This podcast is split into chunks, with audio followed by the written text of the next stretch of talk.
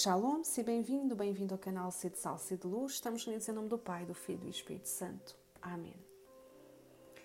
Ó oh meu Jesus, eu creio que estás aqui. Creio na tua presença e no teu amor. És tu que me falas e ensinas a verdade. Só tu és a luz que me conduz por sendas direitas. Só tu, com a tua mão dulcíssima, misericordiosíssima e fortíssima, formarás e amassarás o barro do meu coração. Envia o teu divino Espírito sobre mim, para que ele me esclareça, inflame, purifique e penetre com o seu celeste orvalho, para que eu veja as verdades escondidas na tua palavra e seja fecunda em boas obras. Amém. Maria, sede de sabedoria, rogai por nós. Então hoje damos início a este, estas jornadas acompanhados pelos profetas menores do Antigo Testamento. E vamos seguir a ordem que eles aparecem na Bíblia para ser mais fácil nós seguirmos. E espero que com este percurso possas, assim como eu, encontrar-te com Deus, deixaste encontrar por Deus e que a palavra de Deus se torne vida, a tua vida, que ela dê sentido à tua vida, como tantas vezes tem dado à minha, que seja para ti um alimento, alimento de vida eterna. Então Oseias era filho de Beri, foi casado com Gomer e viveu entre os anos 800 e 700 a.C., na mesma época do profeta Amós, quando, quando Jerubão era rei de Israel, é, do reino do norte. O reino de Judá, né, o reino do sul, atravessava um período de instabilidade política. Houve várias mudanças de reis em pouco tempo. Houve Osias, Joatão, e Ezequias. E isso acabou por fragilizar o reino de Judá. Então havia o perigo de ele ser invadido por outros povos, outras religiões, outras culturas, sobretudo pelas, pela Assíria. Então era uma época onde se vivia uma certa decadência. Né? Portanto, havia ali o risco o risco de abandonar Deus, o risco da idolatria, do culto a outros deuses. E neste livro nós vamos encontrar dois temas principais. Primeiro, o simbolismo do matrimónio da família e o, o segundo, crimes, os crimes e castigos de Israel, em que o profeta vai denunciar, né? denunciar e profetizar, né? denunciar os crimes e profetizar castigos para Israel. E qual é que é a originalidade do profeta Oseias? É que ele é o primeiro a falar da relação conjugal como imagem da relação de Deus com o seu povo. E isso vê-se logo no segundo versículo do primeiro capítulo com o chamamento de Oseias. O Senhor diz-lhe para ele ir. Vai, toma por mulher uma prostituta e gera filhos da prostituição, porque a nação não cessa de se prostituir, afastando-se do Senhor. Então Deus chama Oseias e diz-lhe para se casar com uma prostituta, que viria a traí-lo mais tarde. E ele deveria continuar a amá-la e a ser fiel. Então, uma vocação bem desafiante para o profeta Oseias, que até nos pode escandalizar, sobretudo se nós lermos com uma mentalidade mundana, uma mentalidade que não é a mentalidade de Deus. Então, Oseias é uma imagem de Deus. É a imagem de Deus que ama aquele povo fielmente e que lhe perdoa todas as suas traições. Gomer é a imagem de Israel, a esposa infiel que trai o seu marido. Israel adúltera, prostituta, que é amada e perdoada por Deus. E o mais interessante é que Oseias não é só o profeta, não é só o porta-voz de uma mensagem. Ele vai encarnar a mensagem que profetiza. A sua vida torna-se uma profecia. A partir daquela situação, da sua vida conjugal, de amor, traição e perdão, Deus vai falar com ele, mas também vai falar através dele com o seu povo e com cada um de nós. Oseias é uma flecha que aponta para Jesus Cristo, o noivo que é anunciado no Novo Testamento, o noivo das nossas almas, o esposo fiel das parábolas, o esposo fiel da igreja, que a ama de forma tão louca que dá a sua vida por ela, pregado numa cruz para a salvar. E Gomer é a imagem de cada um de nós, membros da Igreja de Cristo, membros do corpo de Cristo, que cada vez que pecamos, que idolatramos e prestamos culto a outros deuses, nos prostituímos, adulteramos a aliança de amor feita com Deus. Então, este livro diz-nos que somos chamados a um matrimónio. É uma união eterna, indissolúvel com Deus. E este é um tema que vai ser depois retomado noutros livros das Sagradas Escrituras, né? Isaías, Ezequiel. No Novo Testamento, quando Jesus compara o reino de Deus a um banquete nupcial, quando ele se revela como o noivo, é como o esposo. São Paulo, quando ele nos fala que o matrimónio um homem e mulher é uma imagem do amor de Cristo pela Igreja. E mais tarde, São João, né, ao escrever o Apocalipse, vai dizer: o Espírito, o Espírito e a esposa dizem: Vem, em Maranatá, vem Senhor Jesus. Então, este é um chamamento que o Senhor faz a cada um de nós. É uma união fiel com Ele. Uma união inseparável, indissolúvel. E já aqui podemos questionar-nos como temos vivido este chamamento de Deus. Este chamamento a sermos um só com Ele, a vivermos uma relação de amor fiel, total com o Senhor. Será que temos correspondido ou traído a aliança feita com Ele? O profeta, mais à frente no livro, vai tecer, vai pintar um retrato muito pouco a favor de Israel. Vai dizer: protestai contra a vossa mãe, ela não é mais a minha mulher, nem eu sou mais o seu marido. Afasta a sua face as prostituições e os adultérios de entre os seus seios. Forte esta imagem, prostituição e adultério. Como? Com o pecado. O pecado é uma traição ao amor de Deus. É o Deus que nos ama tanto, Deus que ama tanto aquele povo, muitas vezes só recebe da nossa parte, só recebeu da parte daquele povo. Traições, infidelidades. E como é que aquele povo foi infiel a Deus? É? Além de não ser fiel à aliança, começou por queimar incensos a Baal, a oferecer colares e anéis. Né? E aqui Baal é a imagem do amante, né? daquele que nos desvia do único Deus, do único amor, do único esposo das nossas almas.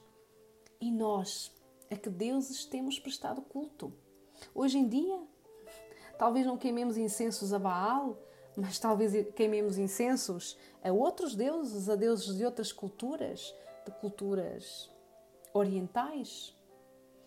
Se calhar são os deuses do esoterismo, da adivinhação, da magia, do espiritismo. Por vezes é o Deus do dinheiro, da ganância, do poder, da vaidade. É que Deus, é que Deus temos prestado culto. Com que deuses temos traído o amor de Deus, temos traído a aliança de amor que Ele faz conosco. Por isso, eu fecharei o seu caminho com espinhos, diz o Senhor, erguerei uma seba em seu redor, para que ela não encontre talhos. Como é que Deus tentou impedir que Israel se prostituísse com outros deuses? Temos aqui algo importante que nos fala da pedagogia de Deus. Como é que Deus nos ensina? Fechando o caminho com espinhos e erguendo uma sebe ao nosso redor, ao redor daquele povo. E os espinhos aqui são os sofrimentos, as provações permitidas por Deus para que Israel se arrependesse e voltasse para Ele, voltasse a viver na aliança de amor com Deus. A sebe, ou a cerca, é o decálogo, são os mandamentos da lei de Deus, que são para aquele povo um sinal de eleição, um sinal do amor de Deus para com eles. E também são a mesma coisa para nós. Os mandamentos da lei de Deus não perderam a sua atualidade. Eles continuam atuais. Então, são também para nós um sinal de amor de Deus, um sinal do amor de Deus, um sinal da sua eleição. Porque este amor de Deus é assim, ele elege-nos, ele escolhe-nos. E o coração de Deus não é dividido. Então também não quer um amor dividido da nossa parte. Os mandamentos da lei de Deus são como uma mãe que ensina uma criança a andar. É a mãe vai atrás da criança com um braço de cada lado para que, para que a criança não, não caia. Assim faz o Senhor conosco, através dos mandamentos. Eles servem para nos ensinar, para proteger. E muitas vezes nós, como aquele povo, rejeitamos a sua lei, não reconhecemos que tudo o que temos nos vem de Deus. Muitas vezes o Senhor permite sofrimentos na nossa vida e espinhos. Para quê? Para que nós nos arrependamos, para que nos convertamos. Talvez estejas a viver assim um período em que o Senhor colocou espinhos no teu caminho. Então, talvez a pergunta a fazer seja: onde é que eu tenho que me converter? De que é que o Senhor me quer livrar? De que atalho o Senhor me quer livrar? Como é que eu estou a viver os mandamentos? Eu rejeito-os. Não reconheço que eles são um sinal do amor de Deus para comigo. É assim que eu vou seduzir diz o Senhor. É assim que Ele me vai seduzir, é assim que Ele te vai seduzir. Ao deserto a conduzirei para lhe falar ao coração. Há uns anos atrás, esta, esta passagem fez um eco dentro de mim. Eu sentia-me assim, a esposa infiel que o Senhor estava a levar ao deserto para me falar ao coração. E este seduzir quer dizer ter uma relação de intimidade com Deus. Jesus procurava constantemente o deserto, ou seja, procurava estar a sós com o Pai. Essa relação de intimidade, de amor, é o amor exclusivo que o Senhor quer. E o deserto é o lugar da privação, da tentação, da pobreza, da sede. E ele é mais do que o lugar, é uma situação Situações que o Senhor permitiu àquele povo, mas também situações que o Senhor permite nas nossas vidas para nos tirar as seguranças, as certezas, aquilo que está a mais. Situações que o Senhor permite para provar e fazer crescer o nosso amor por Ele. Então Ele leva-nos ao deserto para nos purificar. Não é para nos matar de sede. Não é porque não, não nos ama. Não, é porque nos ama e porque nos quer saciar com as águas do seu coração. E quem atravessa o deserto com Deus sai dele mais forte, mais purificado na fé.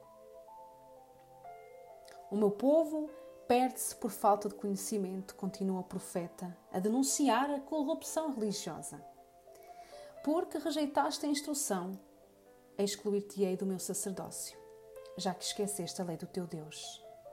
Então, ele vai aqui denunciar a hipocrisia dos sacerdotes daquele tempo, que tinham a missão de instruir o povo para que ele não se perdesse, mas em vez disso, corromperam-se, viviam uma fé de aparências, esqueceram-se da lei de Deus.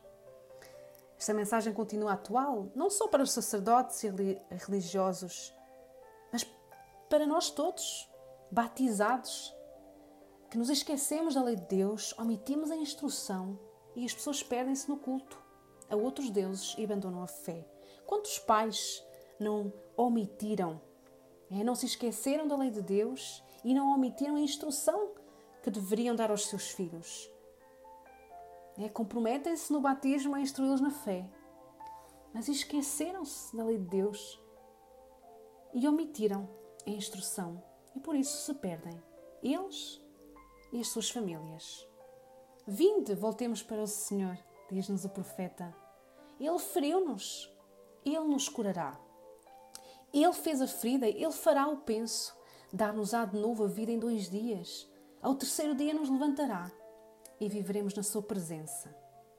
Conheçamos e esforcemos-nos por conhecer o Senhor. Como é que Deus nos curará da ferida do pecado e das nossas infidelidades? Em Jesus Cristo, pelo mistério da Sua paixão, morte e ressurreição, somos curados somos salvos. É o que nos diz o profeta Isaías e São Pedro: pelas suas chagas fomos curados. Então Jesus veio para salvar o que estava perdido. Somos a ovelha perdida. Hum? Ele veio buscar a ovelha perdida, veio para os pecadores e doentes, como ele nos vai dizer no Evangelho de São Mateus. E o que é que ele nos pede? Que nos esforcemos em conhecê-lo. E esta palavra, no contexto bíblico, quer dizer amar, uma união de intimidade, amá-lo com todas as nossas forças, com toda a nossa vida, com todas as nossas capacidades.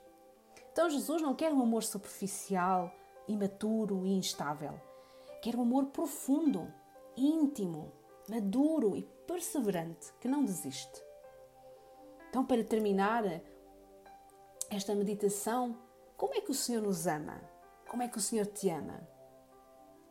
Vai nos dizer no capítulo 11: quando Israel, quando eu, na Tércia, era ainda menina, o Senhor amou-me, chamou-me do Egito, chamou do Egito seu filho.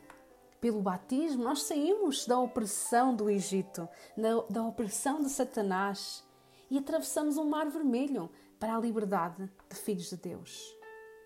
Eu ensinava Efraim a andar. O Senhor ensinava-te a andar, o Senhor ensinava-me a andar.